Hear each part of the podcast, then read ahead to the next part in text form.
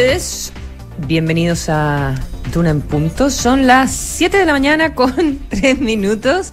Eh, junto a Francesca Ravisa. Francesca, me estás mandando. Te veo como estás escribiendo y me estás mandando un.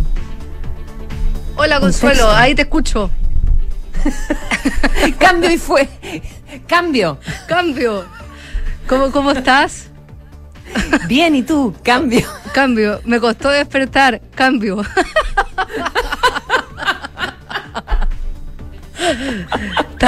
Oye, pero te veo, te veo con toda la actitud, te veo divina desde temprano, entonces informando a, quienes madrugan en este, en este verano. Acompañando, acompañando a la gente. Sí, acompañando, ayudándola a sentir, ¿verdad? En este día martes. O ayudándome a sentir a mí, que no estoy acostumbrada a, este turno de la, de la José Stabra, que de verdad, gran valor. O sea, bueno, como dicen, hay gente que son eh, búhos y los de la mañana, ¿qué son? ¿Las lechuzas son las de la noche y las de la mañana son? No, me acuerdo. Yo soy, yo soy lechuza, pero bueno, acá yo, yo juego con ventaja porque son las 10 de la mañana. Con, em, eh, con, cinco, con cinco minutos. Vamos a estar entonces toda esta semana juntas, Franche, qué entretenido. Súper. Muy, muy contenta.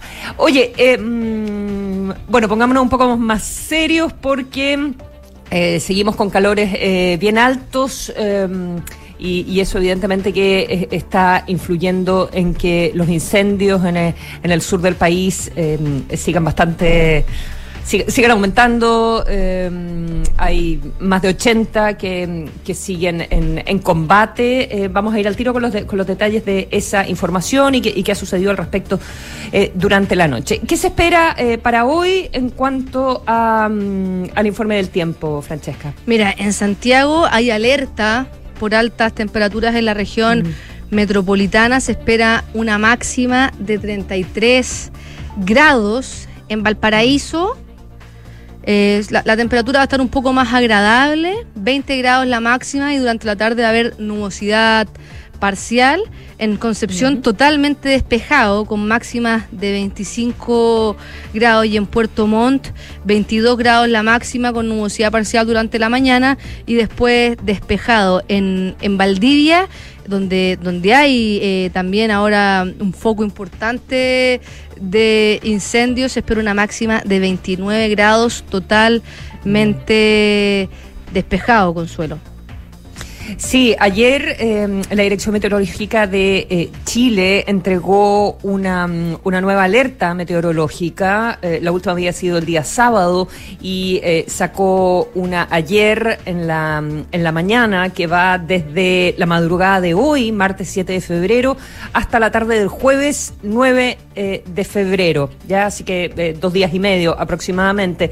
Y esta es un evento extremo de altas temperaturas. La condición es una dorsal en altura y afecta desde el Maule, eh, el valle y la precordillera, no la costa, y Ñuble también, valle y eh, precordillera. Y tenemos para el martes en el Maule eh, temperaturas de 34 a 36, tanto en valle como en precordillera.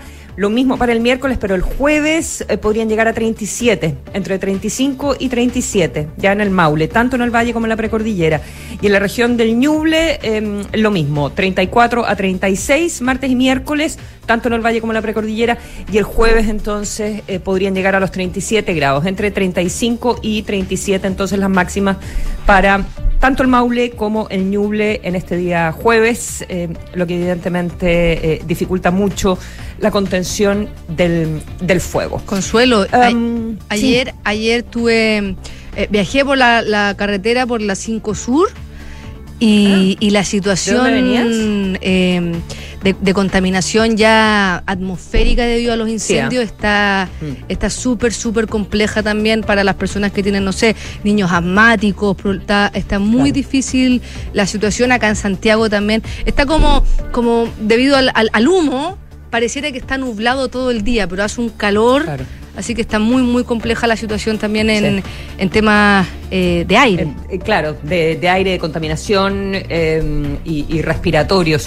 Oye, hoy en los infiltrados, que también tenemos infiltrados, como siempre, en Duna en Punto, vamos a estar con Leslie Ayala, coordinadora de policías y tribunales de la tercera nos va a contar las claves para entender la sentencia que dejó en libertad al eh, director de cine Nicolás López. ¿ya? Y estaremos con la subeditora de Pulso de la Tercera, María José Tapia, nos va a comentar cuál es la mirada del empresariado de cara al nuevo proceso constituyente. Vamos con los titulares cuando son las 7 de la mañana con 9 minutos.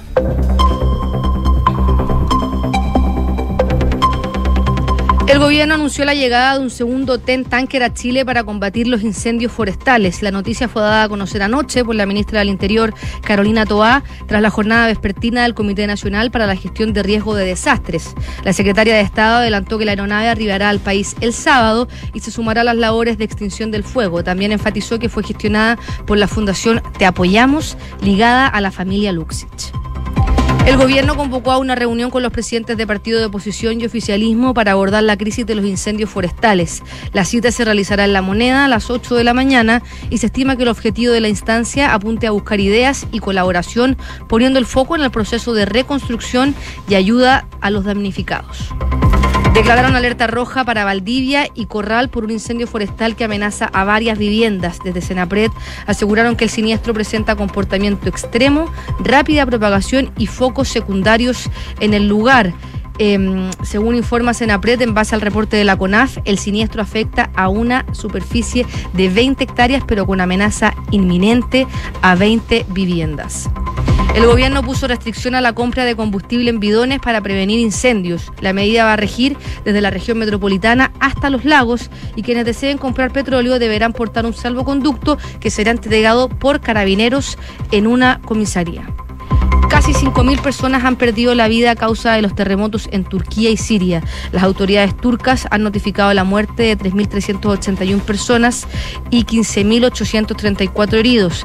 En, en, las, zonas controladas por el gobierno de Siria se han reportado 769 muertos y 1.450 heridos. En las, en las cifras gubernamentales sirias se suman más de 700 muertos y 2.000 heridos en zonas controladas por los rebeldes en las provincias de Idlib y Alepo. El argentino Javier Castrilli, ex jefe de los árbitros del fútbol chileno, ganó la demanda a la NFP por despido injustificado y daño moral, por lo que tendrá que recibir una millonaria indemnización, según publica la tercera. Debido a este veredicto, la entidad perseguida por Pablo Milat tiene que pagar más de 147 millones de pesos al trasandino. A ver, hagamos em, un, zoom a algunas de, las informaciones que, entregaba Francesca en, los titulares. Eh, el último balance que entregó Senapred eh, anoche, em, tarde, cerca, eh, pasadas las, 11 de la noche, em, ¿verdad? Después de el, Consejo de Emergencia. Y em, se entrega entonces el, siguiente detalle, son 280 incendios eh, forestales, em, lo que son tres menos que los, tenía, que los que teníamos el domingo en la noche, ¿ya? 280, el domingo en la noche se habían informado 283, 24 horas eh, antes. Sin embargo, 80 se mantienen en combate, el día domingo había 71 en combate, ¿ya? O sea, eh, tienes incendios más graves 24 horas más, más tarde. Menos eh, en, términos totales, eh, pero tienes eh, más, más cantidad de incendios que están en combate. 162 que están em, controlados, eso es un aumento respecto de los 151 que estaban controlados en el día, en el día domingo.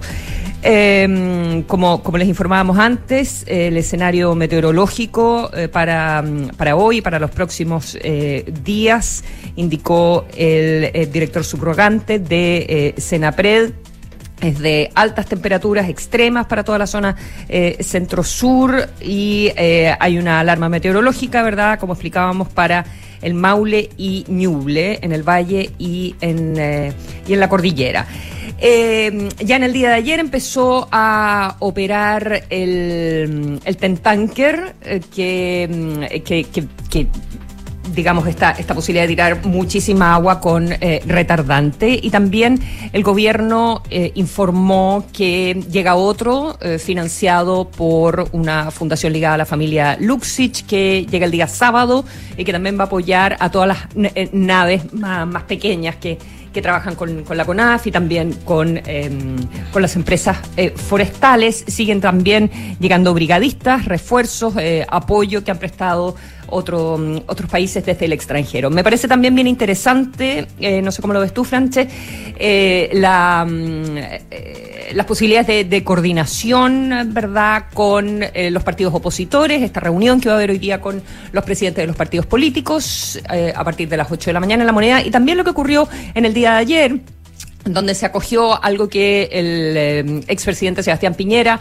había planteado en Twitter, que era que eh, toda la gente eh, que había sido colaboradora de, su gobierno y que tenía mucha experiencia en, manejo de emergencia, en manejo de, catástrofes, de situaciones de, crisis, em, estaba, digamos, dispuesta a colaborar con, con, el gobierno y esa es una reunión que ocurrió en, el día de ayer. Me parece que desde el punto de vista práctico y también desde el punto de vista como de la gestión política es algo Mm, es algo a destacar, ¿verddad? Y también a destacar la, actitud de la oposición que esté eh, dispuesta a, ir a prestar esa, esa colaboración de manera que no haya críticas eh, permanentes, sino que en el manejo de la emergencia hay un trabajo en conjunto, bueno, y después evidentemente las críticas políticas siempre vuelven a, vuelven a surgir, pero que haya una, actitud colaborativa de, todas las partes y, eso se notó ayer eh, con, con diferentes exministros del segundo gobierno de Sebastián Piñera, también autoridades del segundo gobierno de Michelle Bachelet, que estuvieron conectadas algunos eh, telemáticamente, otros presentes en,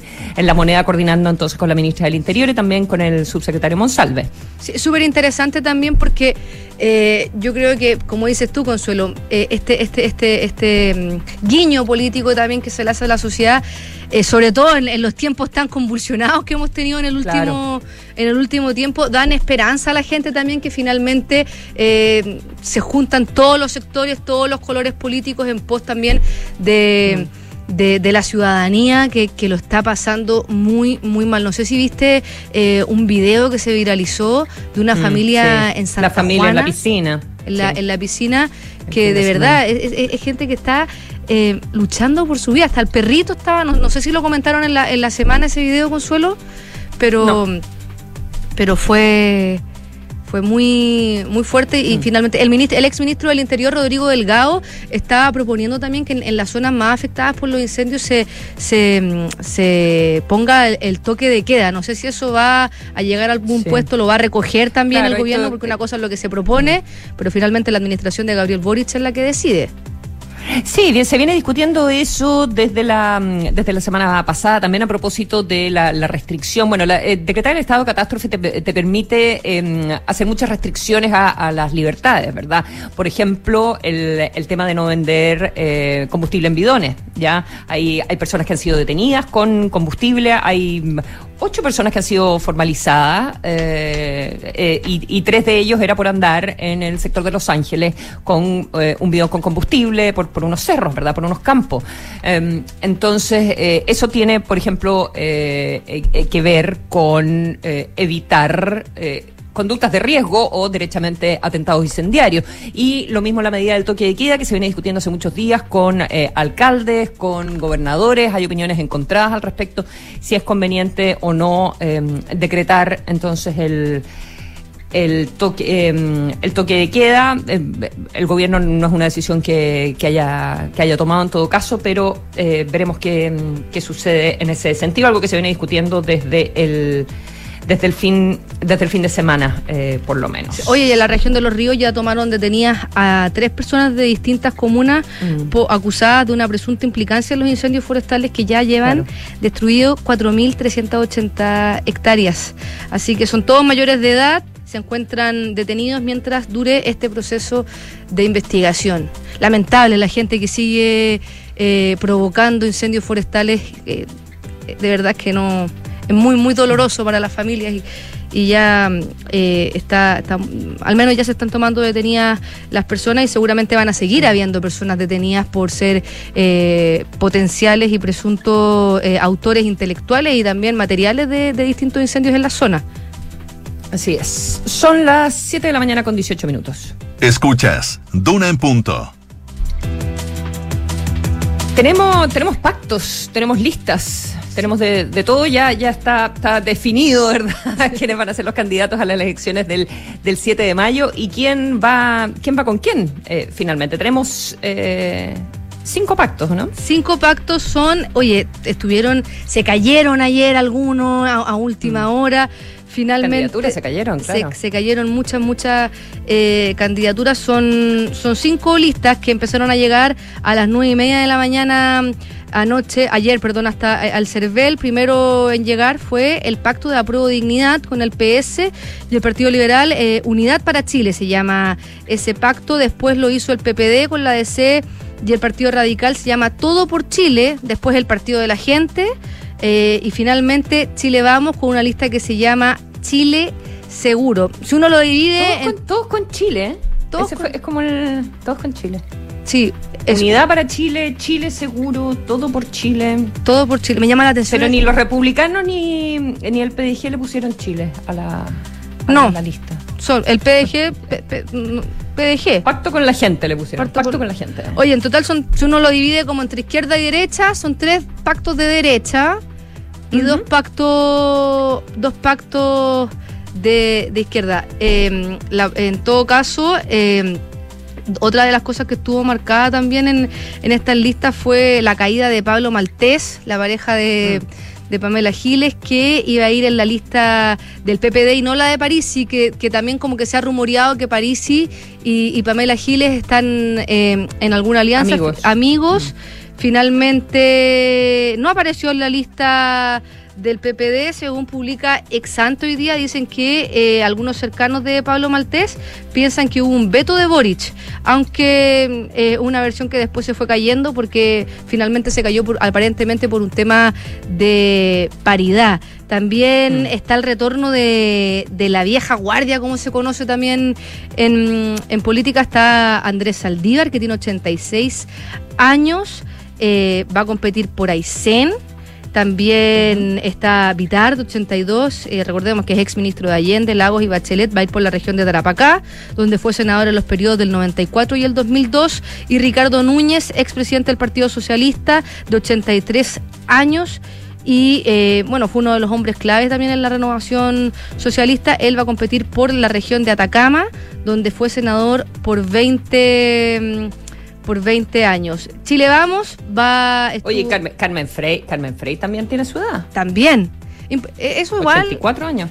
Eh, ustedes, ustedes lo han comentado harto en el Hablemos en Off, pero es importante también tener experiencia política para poder ahora participar en este, en este proceso y la edad lo da, la edad da, la experiencia, o sea, da, la experiencia en trabajar, pero esta gente tiene estos, estos, estos políticos de, históricos de nuestro país, tienen mucho, mucho eh, trayectoria. En la, región, en la región metropolitana, que es ahí clave la región metropolitana, eh, se eligen cinco de los 50 constituyentes. Eh, Natalia Pergentili, presidenta del PPD, es la símbolo de la lista de la centroizquierda, va a competir en, en la región metropolitana llevaban Viera Gallo se bajó también eh, por, por los socialistas. Se bajó ayer tempranito en la mañana en el, en el Twitter porque estuvieron eh, negociando en la lista de Dignidad con, con los socialistas, después además de, eh, de que se concrete el quiebre con los socios históricos del PPD, que también ese es un tema, a ver de qué manera se resuelve eso en términos de que no sea una campaña que termine perjudicando al gobierno, habiendo el presidente Boric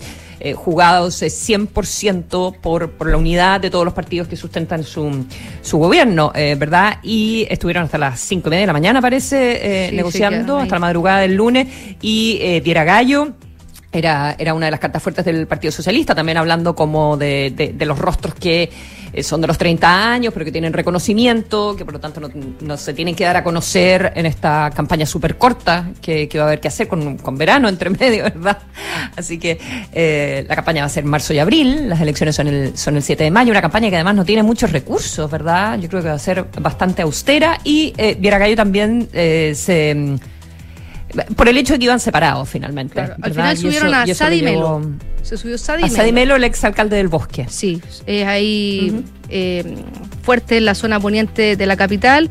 Y eh, la UDI se va trata de irse a la segura con el ex alcalde y ex ministro Rodrigo Delgado. Rodrigo. Eh, Gloria Hood también en la carta de Evópoli y Jaime. Gloria Hood con Rabinet, con porque en general va uno como por partido dentro de cada lista. Siempre la, la lista puede presentar uno más de la, de la cantidad que se eligen en, en esa zona. Entonces, porque tú en la región metropolitana, cada pacto puede presentar hasta seis candidatos, ¿ya? Eh, y eso te ayuda porque tienes que, eh, dentro del, del polinomio con que se calcula, dentro de esta cifra de DONT, influye mucho también cuántos votos en total tiene la lista, ¿ya? Premia a la cantidad de votos de la lista también. Y mm, eh, entonces eh, siempre tienes que rellenar la, la planilla completa para, recibir más votos. Pero en el caso de Bópoli, las dos figuras son bien conocidas porque son Gloria Hood y eh, Jaime Rabinet, eh, ¿verdad? En el caso de RN son Bruno Baranda y Eleonora Espinosa y en, en la UDI María José Pueyrredón junto con el exministro, como, como decías tú, exalcalde también Rodrigo Delgado. Así. Esos son los por la sí, derecha. va a estar, va a estar O sea, interesante esta, esta elección. Eh, son las. Uy, las 7 con 24 minutos. Estás en Duna en Punto. Mm, eh, la verdad es que la- eh, las cifras de, de muertos por el terremoto de ayer a las cuatro y media de la mañana en, en Turquía, en el eh, sureste de Turquía y en el noroeste de, de Siria, aum- aumentan por, por minuto, ¿verdad? Eh, se está hablando de 5.000 personas muertas en, en este momento. Y, mm, eh, y con el problema de la réplica que hubo unos tres o cuatro horas después del, terremoto, que eh, fue de 7,5, o sea, casi, bueno, tres décimas es muchísimo de, de diferencia en Richter, pero de 7,8 y luego a, a 7,5. Eh, 5.000 eh, muertos, se está calculando que en Turquía son 3.400 y 20.000 personas heridas, en Siria hay más de 1.600 eh, fallecidos. Eh, los servicios de emergencia turco han salvado ya a más de 8.000 eh, personas. Es invierno, hace mucho frío. Las personas que están eh, de- debajo de, de los escombros, eh, pasándola en el, el día y, y toda, y toda la noche con temperaturas bajo cero. Entonces también eh, las posibilidades de sobrevivir eh, son, eh, son más dificultosas todavía, así que se está trabajando realmente contra reloj eh, mientras continúan las réplicas, ¿verdad? Y nosotros sabemos lo que eso significa, que se siguen derrumbando las cosas. Había unas 300 réplicas hasta el... Hasta el minuto, eh, la Organización Mundial de la Salud eh, cree que el número de muertos puede seguir aumentando incluso a llegar hasta los 20.000, de los 5.000 que estamos ahora, hasta, eh, hasta los 20.000. Así que la, de verdad la, la- la situación de, mm, de, esta, de, de las imágenes y la, la situación de los rescates en este minuto en Turquía y en Siria es dramático y es absolutamente contra, contra el tiempo. El, el- el diario La Vanguardia, Consuelo, está, está con un minuto a minuto de la- del terremoto y acaban de, de publicar que ocho bomberos de Málaga van a viajar a Turquía para ayudar en, la, en las tareas Sí. de rescate. Son De rescate. eh, eh, ocho bomberos, como te decía, que están eh, ayudados por perros, van a viajar con perros también para trabajar en las labores de rescate y material. eh, son distintos, son tres contingentes. El primero de ellos son tres bomberos de los parques de Estepona y Rondas que salió ayer y los otros dos con cinco bomberos de Coín, Manilva y Alguarín de la Torre van a viajar hoy día, según informó la Diputación de Málaga a través de un comunicado. Así que también están recibiendo ayuda internacional para poder ayudar en las labores de rescate. Así es. Son las 7 de la mañana con 27 minutos. En Duna en Punto le tomamos el pulso a la economía.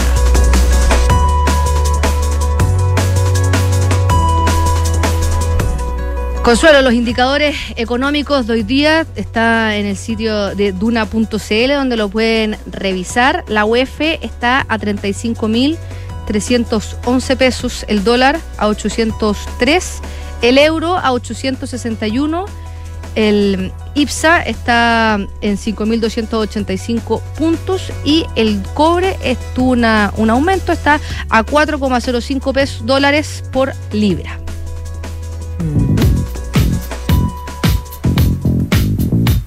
¿Por qué escuchamos a Queen? Escuchamos a Queen. Espero, espero un, poco, Consuelo, si me ayudas, porque no tengo retorno. No, no te, No te estoy escuchando, te estoy escuchando. Pero estamos escuchando Another One Bites the Dust porque Brian May no cree que Queen haga un álbum con canciones nuevas con Adam Lambert como vocalista porque los fanáticos de la banda aman demasiado a Freddie Mercury. En una entrevista con la revista Total Guitar, el músico dijo que las giras con el ex participante de American Idol fueron geniales que se nos ocurrieron algunas ideas en medio de una de esas giras, pero simplemente nunca llegó al lugar donde sentimos que iba a estar bien, así que no lo hemos buscado. Así que este es un temazo de Queen, ¿no? Todos son temazos los de Queen, no tiene canciones malas. No sé si hablarte. a ver, te estoy escuchando ahí a lo lejos. te voy a empezar a, mandar recados así por... en, en, en seña. Hola.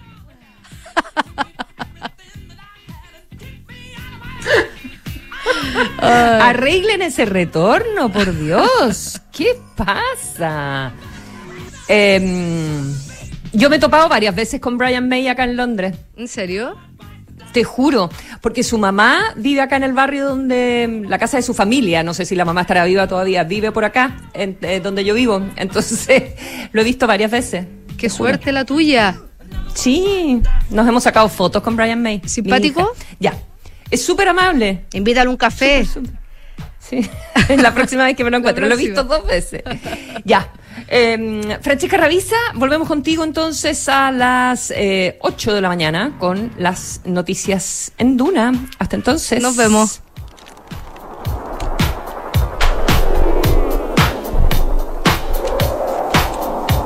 Eh, Club La Tercera. Club La Tercera te lleva a ti y a un acompañante a Hollywood a la van premier mundial de John Wick 4, donde podrás vivir la experiencia de la alfombra, a la alfombra roja, digo, con todo el elenco. Suscríbete ya a La Tercera con 50% de descuento y participa, suscríbete en la tercera.com. Una pausa y ya volvemos.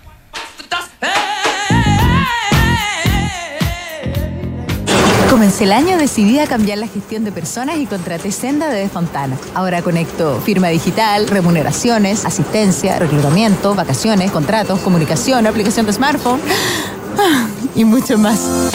Este año dale soluciones que no terminen a la gestión de personas. Contrata Senda con Z, el software de recursos humanos de Defontana que te conecta al único ecosistema digital de gestión para empresas. Contrátalo desde 1.2 UFs mensuales en senda.cl.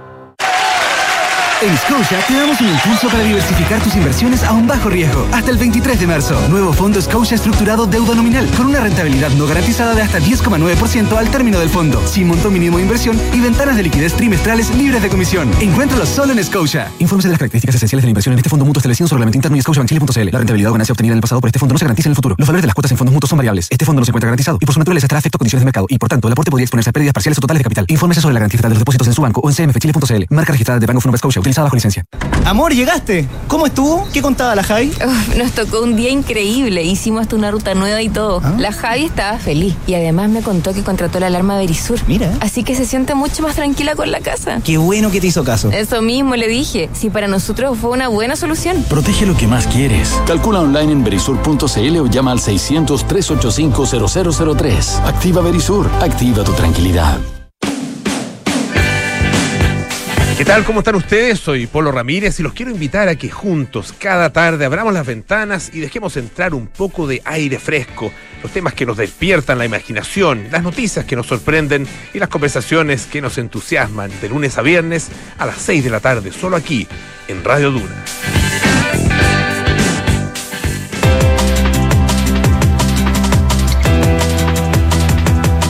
Son las 7 eh, de la mañana con 32 eh, minutos, estamos en Duna en punto. Y tenemos al teléfono a Juan José Ugarte, presidente de la Corporación de la Madera, de Corma, para convencer de la situación de los incendios forestales en el centro sur. Eh, Juan José, buenos días, gracias por tomar la llamada de Duna. Muy buen día, Consuelo, aquí estamos, iniciando con mucha energía lo que será sin duda un día muy complejo Em, ¿Cuál es el panorama actual em, de, los incendios desde el punto de vista de, la industria forestal? Mira, llevamos eh, a la fecha en el país, hasta anoche a las 23 horas eran 291 mil hectáreas, a esta hora ya deben haber superado las 300 mil, porque los fuegos siguen avanzando en la noche. Ayer tuvimos en la zona centro-sur 280 incendios y 61 permanecían en combate eh, al final del día. Eh, por lo tanto, con eh, las alertas preventivas que se han dado por altas temperaturas, eh, viento y sequedad en ambiente, plantean un escenario de martes a viernes muy complejo a la cual se ha extendido otras regiones del país.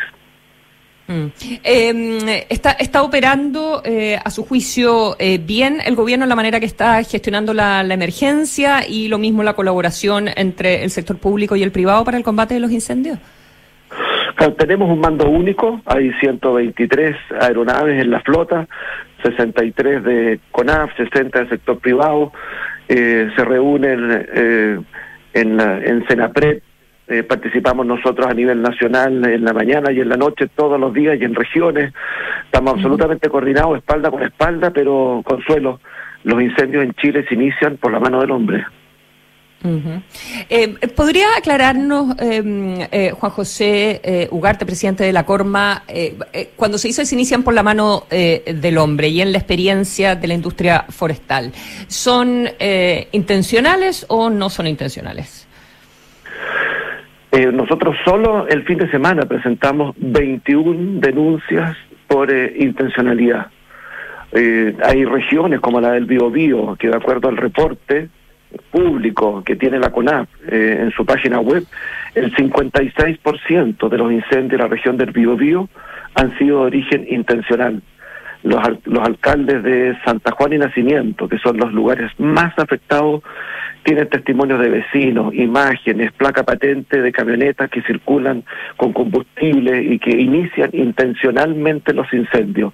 Esto aquí no hay espontáneo, aquí hay en parte importante una organización que persigue causar un daño inmenso a la población.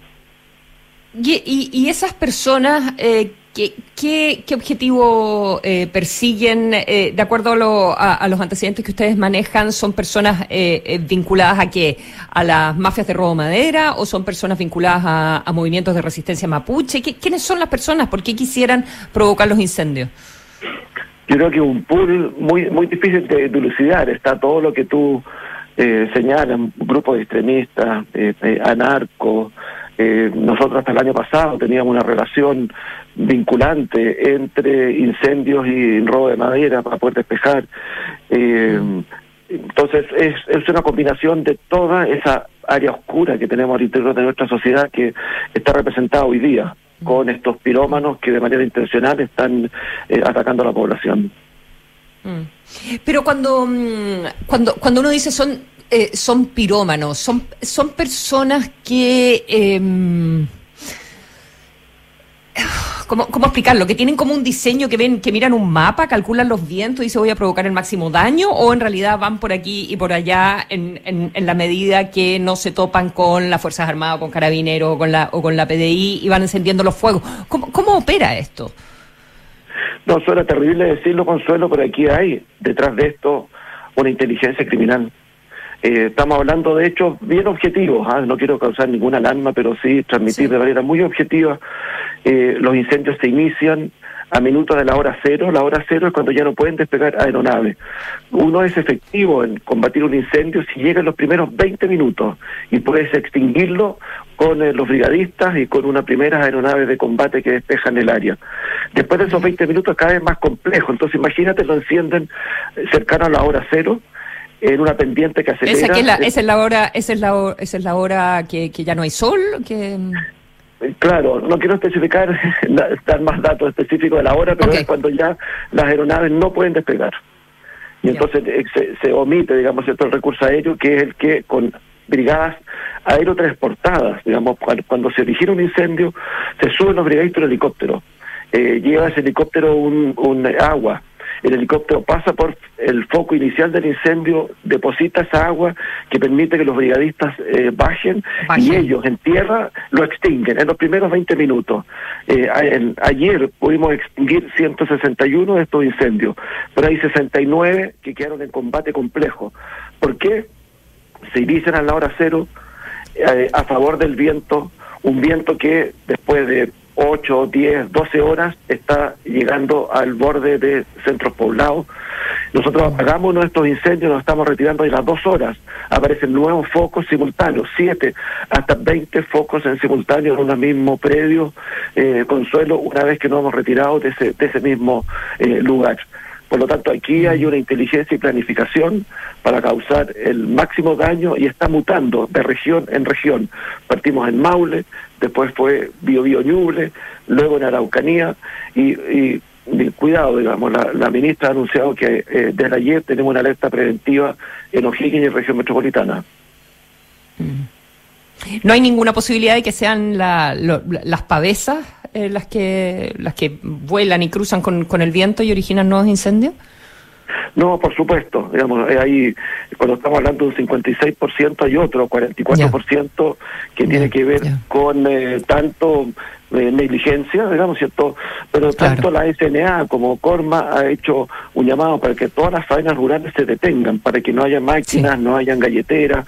Entonces, sí, efectivamente, las pavesas, por ejemplo, incluso han atravesado el río Biobío. Estamos hablando de 500 metros de ancho, medio kilómetro, que las pavesas, digamos, con el viento que, provo que está eh, asolando la zona sur, puede atravesar incluso el río. Entonces, por eso distinguimos los incendios que pueden ser por negligencia, digamos, propagación del propio incendio, de aquellos que tienen poco en la intencionalidad. Esto es algo que se, o sea, que este es algo que el eh, el gobierno acoge eh, esta, estas denuncias que hace usted, que hacen ustedes, estas cosas se conversan en las reuniones de Senapred. Por supuesto, directamente con la con la ministra del Interior, Carolina Toá, que preside, están eh, el, el, alto mando conjunto militar, están carabineros, PDI, bomberos, eh, hay directamente participando seis ministros y están los ministros distribuidos en el territorio y nosotros en cada reunión llevamos los antecedentes y la evidencia región por región, comuna por ¿Y el comuna. gobierno los recibe? ¿Y el gobierno cómo recibe esos antecedentes? Primero se decretó el estado de... No, ¿con qué, acti con qué actitud, digamos? ¿Le, ¿Le, da, ¿Le da credibilidad la información que, que, que ustedes entregan? Mira, el, el, el la ministra Toá primero ha dicho que el Ministerio de Interior se hace parte de todas las querellas que nosotros presentemos para llegar finalmente a los culpables. Y con respecto a lo que hemos pedido nosotros, una medida preventiva fundamental, que es el toque de queda, la ministra de Interior ha manifestado su disposición de aplicar el toque de queda en todas las comunas que los jefes de defensa nacional y de los delegados regionales eh, consideren que es la medida oportuna. Hasta la fecha no se ha dado toque de queda en ninguna de las comunas y tenemos casos dramáticos como Santa Juana que tiene daños inmensos, la alcaldesa lo ha solicitado, se han, se han producido eh, robos al interior de, de, las viviendas que han tenido que ser desalojadas. Entonces para nosotros resulta inentendible que medidas más intensivas, digamos, ¿cierto? no se estén aplicando por estos días. Eh, una última pregunta, eh, Juan José Ugarte, presidente de, de Corma. La, la responsabilidad de las empresas forestales de largo plazo, finalmente, en términos de eh, lo peligrosos que son los monocultivos, eh, ¿verdad? Y cuando hay grandes extensiones y con el cambio climático y con la sequía y con las condiciones meteorológicas que, se están convirtiendo en, en permanentes, eh, el, bosque de monocultivo evidentemente es más peligroso y, y quizás requeriría otro tipo de, manejo. De, ¿cuál, ¿Qué autocrítica hacen en ese sentido?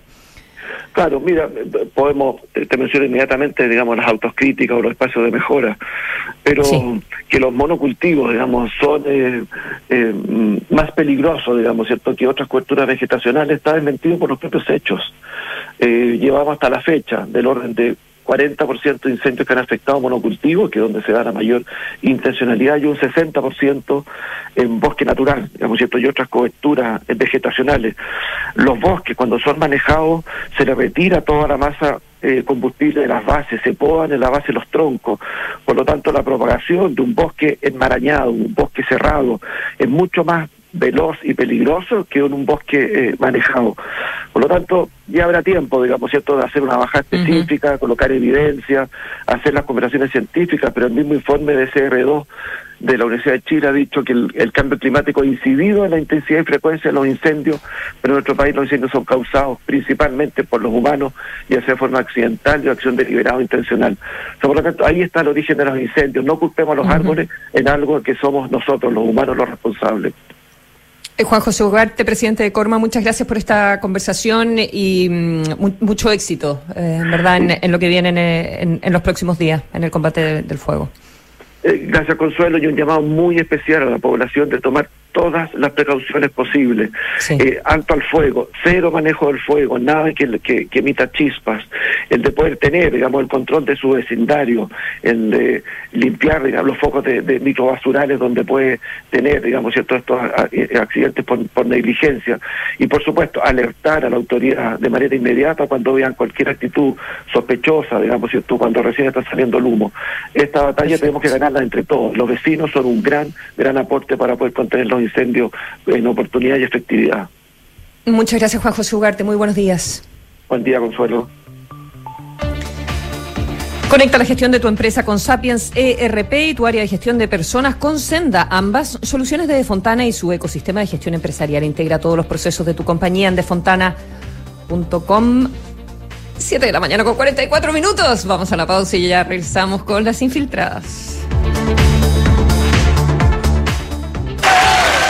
En Scotia te damos un impulso para diversificar tus inversiones a un bajo riesgo. Hasta el 23 de marzo, nuevo fondo Scotia estructurado deuda nominal con una rentabilidad no garantizada de hasta 10,9% al término del fondo, sin monto mínimo de inversión y ventanas de liquidez trimestrales libres de comisión. Encuéntralo solo en Scotia. Infórmese de las características esenciales de la inversión en este fondo mutuo establecido en su reglamento interno y scotiabankchile.cl. La rentabilidad o ganancia obtenida en el pasado por este fondo no se garantiza en el futuro. Los valores de las cuotas en fondos mutuos son variables. Este fondo no se encuentra garantizado y por su naturaleza estará afecto a condiciones de mercado y por tanto el aporte podría exponerse a pérdidas parciales o totales de capital. Infórmese sobre la garantía de los depósitos en su banco o en cmfchile.cl. Marca registrada de Banco of Scotia utilizada bajo licencia. Amor, llegaste. ¿Cómo estuvo? ¿Qué contaba la Javi? nos tocó un día increíble. Hicimos hasta una ruta nueva y todo. ¿Ah? La Javi estaba feliz. Y además me contó que contrató la alarma Verisur. Mira. Así que se siente mucho más tranquila con la casa. Qué bueno que te hizo caso. Eso mismo le dije. Si para nosotros fue una buena solución. Protege lo que más quieres. Calcula online en verisur.cl o llama al 600-385-0003. Activa Verisur. Activa tu tranquilidad. Escuchas. Duna en punto. Duna 89.7.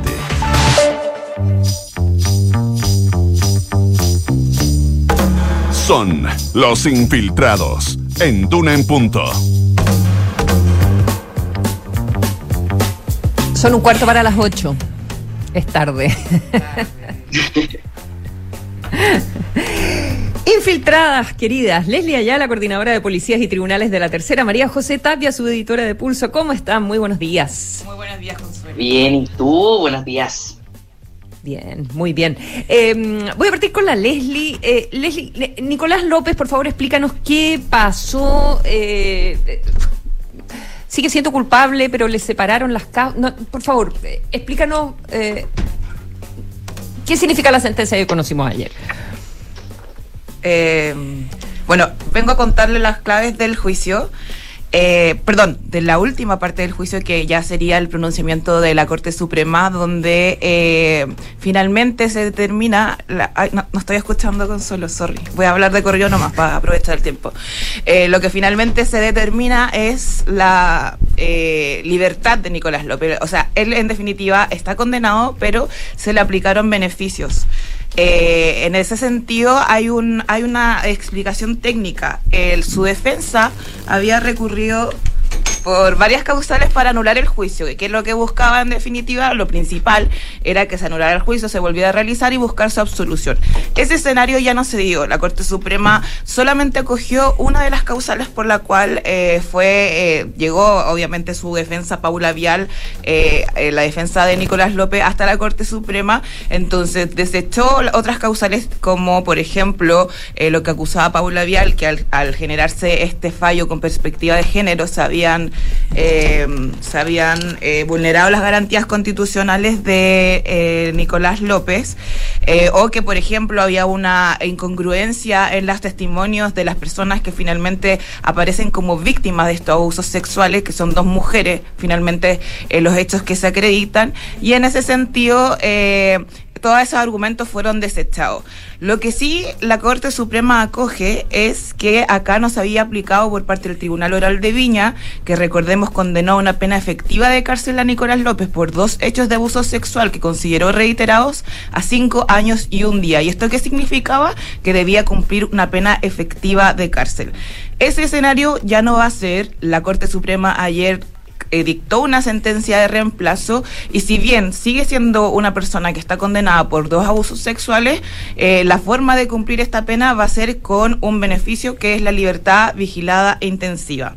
Para hacerlo en términos claros para auto- nuestro auditorio, lo que ocurrió acá es que la Corte Suprema sostiene que el Tribunal Oral de Viña no aplicó la ley más favorable, en este caso al acusado, que es el principio pro reo. ¿Por qué?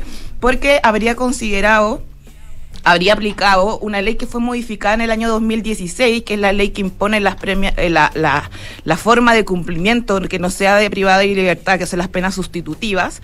Y eh, los hechos por los cuales fue condenado eh, Nicolás López son previos a esta ley. Entonces, la Corte Suprema le dice al Tribunal Oral de Viña, usted no pudo aplicar de forma hacia atrás, de forma... retroactiva una ley que no es favorable en este minuto para el acusado. Y lo que hace entonces es eh, pedir que se cumplan las penas por separado. Y es por eso que ayer en la sentencia de reemplazo la Corte Suprema dicta dos penas de tres años y un día de cárcel, que en definitiva si uno la sumara excede los cinco años y un día, serían seis años y dos días, pero no la suma, sino que la aplica cada una por, eh, por cumplimiento propio y en cada una de ellas aplica el beneficio de libertad vigilada, que no es más que el cumplimiento de un eh, plan de reinserción social que Nicolás López, estando libre, estando en libertad, pudiendo salir del país, siendo una persona que evidentemente ha sido condenada, pero que se le ha aplicado una pena sustitutiva, tiene que hacer un plan de reinserción social ante gendarmería y ese es el castigo. Eso es lo que ocurrió ayer en la Corte Suprema. Es una discusión bien técnica. Eh, Consuelo, yo creo que ya tengo retorno por si quiere hacer alguna ¿Sí? consulta, eh, no sé, ¿Me pero no sé si quedó clara la explicación. ¿Me escuchas? Eh, no. O sea, sí, a ver, dale. Te escucho a lo lejos, No, pero mí- te estoy ver, escuchando. Bueno, a lo lejos, a Sí. lo lejos, como con eco, desde No, la no. distancia. Te estoy escuchando. Ya, no, me, me, eh, quedó, quedó meridianamente claro. eh, en el fondo se cambió una ley del 2016 que se pone más estricta para este tipo de, de delitos, pero eh, de lo que se lo acusaba, de lo, eh, de lo que es culpable, eh, finalmente es previo a la modificación de la ley, que la ley no era tan estricta, entonces la Corte Suprema dice, bueno, tiene que... tiene que aplicar el principio pro reo y la ley era más favorable y por lo tanto no se le suman las condenas y significa que no va a la cárcel. Ahora, esto es algo, es un, un, un punto para. Paula Vial, es un tecnicismo, pero un tecnicismo que descubrió Paula Vial, la abogada de, de Nicolás de López. hecho era, era, era el último argumento, decía como después de todo esto, si usted no quiere anular el juicio, si usted no considera que Mm. se vulneraron los derechos de mi representado, si usted no considera que hubo una errónea, eh, de hecho también aplicación del derecho, porque Paula Vial decía, a mí, a mí nunca me consideraron la colaboración sustancial cuando Nicolás López entregó su Mm. teléfono y esto también sirvió para condenarlo, bueno, entonces en el último caso, eh, usted eh, haga un, un nuevo conteo porque acá la pena está excedida y Dale. obviamente eh, mi, mi cliente merece una pena en libertad y la Corte Suprema acoge esta, este argumento porque dice, el el Tribunal Oral de Viña dijo, nosotros también le aplicamos la mejor, eh, el mejor escenario para Nicolás López, pero considerando que estos eran delitos reiterados y como eran delitos reiterados y tenía que reprocharle conducta anterior, claro, se sostenía el tema de las dos penas, pero como tenía que reprocharle conducta anterior, se aplicaba, se bajaba en un grado la pena y llegábamos a este escenario cinco años y un día. 5,1. Pero la Suprema dice, no, pues porque si usted hace un conteo sin la, la modificación de la ley de pena sustitutiva, usted llega a distintas penas que se cumplen por separado y cada una de ellas tiene beneficio y por ende libertad. Esta modificación se hizo en 2016 y los hechos por lo que se investiga a Nicolás López y por los que finalmente es condenado son anteriores. Entonces eso jugó a favor de este acusado y de que finalmente tengamos el término de un juicio, de un proceso penal bastante largo eh, que termina finalmente con la libertad de Nicolás López. Eh, tenemos que cambiar de tema, pero dijiste que esta libertad, esta libertad vigilada tiene que ser un, un tema de reinserción con gendarmería. ¿Es solo, es solo eso o implica eh, algo más gravoso? No, no, solamente él tiene que presentarse ante un funcionario que va a estar a cargo de su plan de reinserción social y la idea, lo que busca el espíritu de esta pena sustitutiva es que finalmente él entienda el delito por el que fue condenado, se arrepienta y finalmente pueda reinsertarse socialmente, eh, que está pensado siempre para personas que no han tenido un contacto anterior eh, de forma Con reiterada delito. Ahora, si Nicolás López volviera a cometer algún tipo de delito durante este tiempo de la condena, por supuesto que ya estaríamos en otro escenario donde no tiene irreprochable conducta anterior y ahí sí arriesgaría eh, cárcel efectiva, pero bueno, es una situación, una señal que ha dado la Corte Suprema en pos del beneficio y es la última palabra judicial. Ok. Eh, María José Tapia, vamos con el proceso constituyente desde el punto de vista del sector privado, de cómo están viendo eh, los empresarios, eh, ¿verdad? Lo, mm, lo que se anticipa para eh, los próximos meses. Sí, tal cual. Bueno, había, llamó la atención que hace un par de semanas se anuncia justamente que Juan Sutil, el expresidente de la CPC, decide ir por la lista de renovación nacional como eh, al Consejo de eh, Constitucional. Y la verdad es que en ese momento se pensó y eh, uno hablaba con el sector privado y te decía, pues está la- da la sensación de que van a estar mucho más activos en este proceso que en el anterior, porque Juan Sutil obviamente eh, es un símbolo también del sector privado, entonces dio un poco esa sensación, pero finalmente lo que empezó a pasar la semana pasada es que, y que se selló justamente anoche, es que Juan Sutil fue una sola excepción a la visión que tiene el sector privado de este, de este proceso. La semana pasada, eh, tanto los presidentes de partido como el mismo Juan Sutil hicieron un trabajo eh, intenso por tratar de reclutar empresarios o dirigentes para las listas. O sea, ellos un poco eran eh, un convenci- unos convencidos, sobre todo los partidos de derecha, eh, de que eh, tener empresarios que reflejaran un poco la realidad del sector privado, sobre todo dada la cantidad de certezas que se requieren para recuperar la inversión, era sumamente positivo y por eso se suma a Juan Sutil. Bueno, Juan Sutil habló directamente con varios empresarios, habló con varios dirigentes gremiales, por otro lado, eh, tanto los, los- los diferentes dirigentes políticos de partidos, sobre todo oposición, hicieron el mismo recorrido y hasta el sábado RN esperaba sumar bastante más representantes del sector privado, lo que finalmente no fue posible. A mí no me quisieron decir puntualmente, pero por Ah. ejemplo, emprendedores como la Alejandra Mustaki fue contactada por varios eh, partidos y eh, ella dijo que no. Y así varios representantes de emprendedores y de startups fueron convocados. ¿Cuál es un poco la visión que tiene el sector privado de no querer sumarse y de no sumarse a esta instancia? Hay varios. Por un lado, ellos lo que dicen es que el, este proceso constituyente tiene mucho más garantías que el anterior. O sea, el tema de tener 12 bases sobre las cuales se sostiene, el tema de tener un consejo de, de- de expertos que va a proponer un borrador, ellos lo que sienten es que, oye, no es necesario que nosotros estemos tan encima porque ya hay garantías que nosotros pedíamos que ya están, ya están check, ya están, ya están en la base del proceso, como son el derecho de propiedad, el derecho a la libertad de emprender, etcétera, la autonomía del Banco Central. Entonces ya no es tan relevante para, para nosotros estar tan encima. Y por otra parte, hay varios que te dicen, oye, yo no me puedo sumar a este, a este desafío.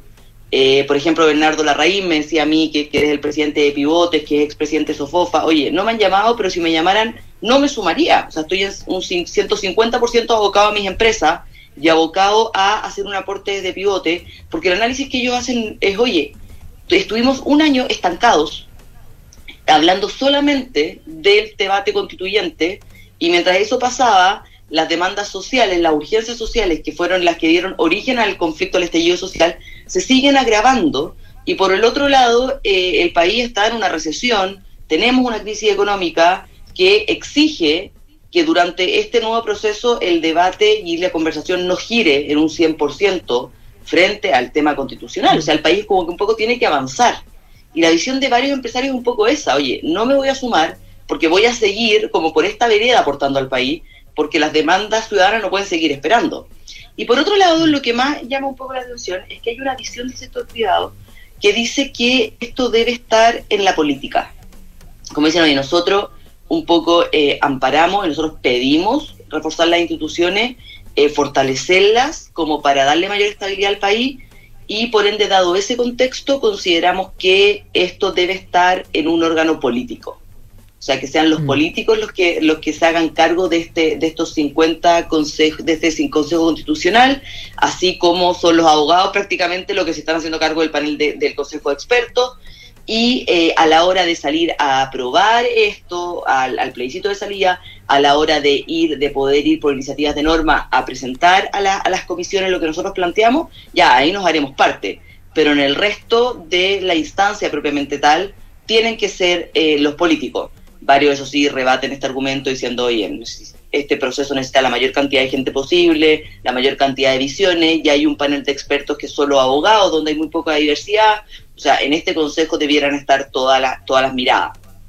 Pero da la sensación que en, en la segunda mirada se asentó bastante a lo largo de la semana, de la semana pasada, y, eh, y eso hizo que bueno fuera muy difícil que los empresarios eh, los empresarios se sumaran aparte que a mí desde, desde un partido político me decían oye aparte que están curados de espanto también me decían o sea vieron lo que fue el primer proceso y no están dispuestos a sumarse porque que lo, lo, di- lo dice esto lo ha dicho Juan Sutil también esto tiene riesgo obviamente eres fuente de crítica eh, y obviamente están mucho más, más expuestos y por ende asumir este desafío exige eh, un desgaste bastante, bastante importante.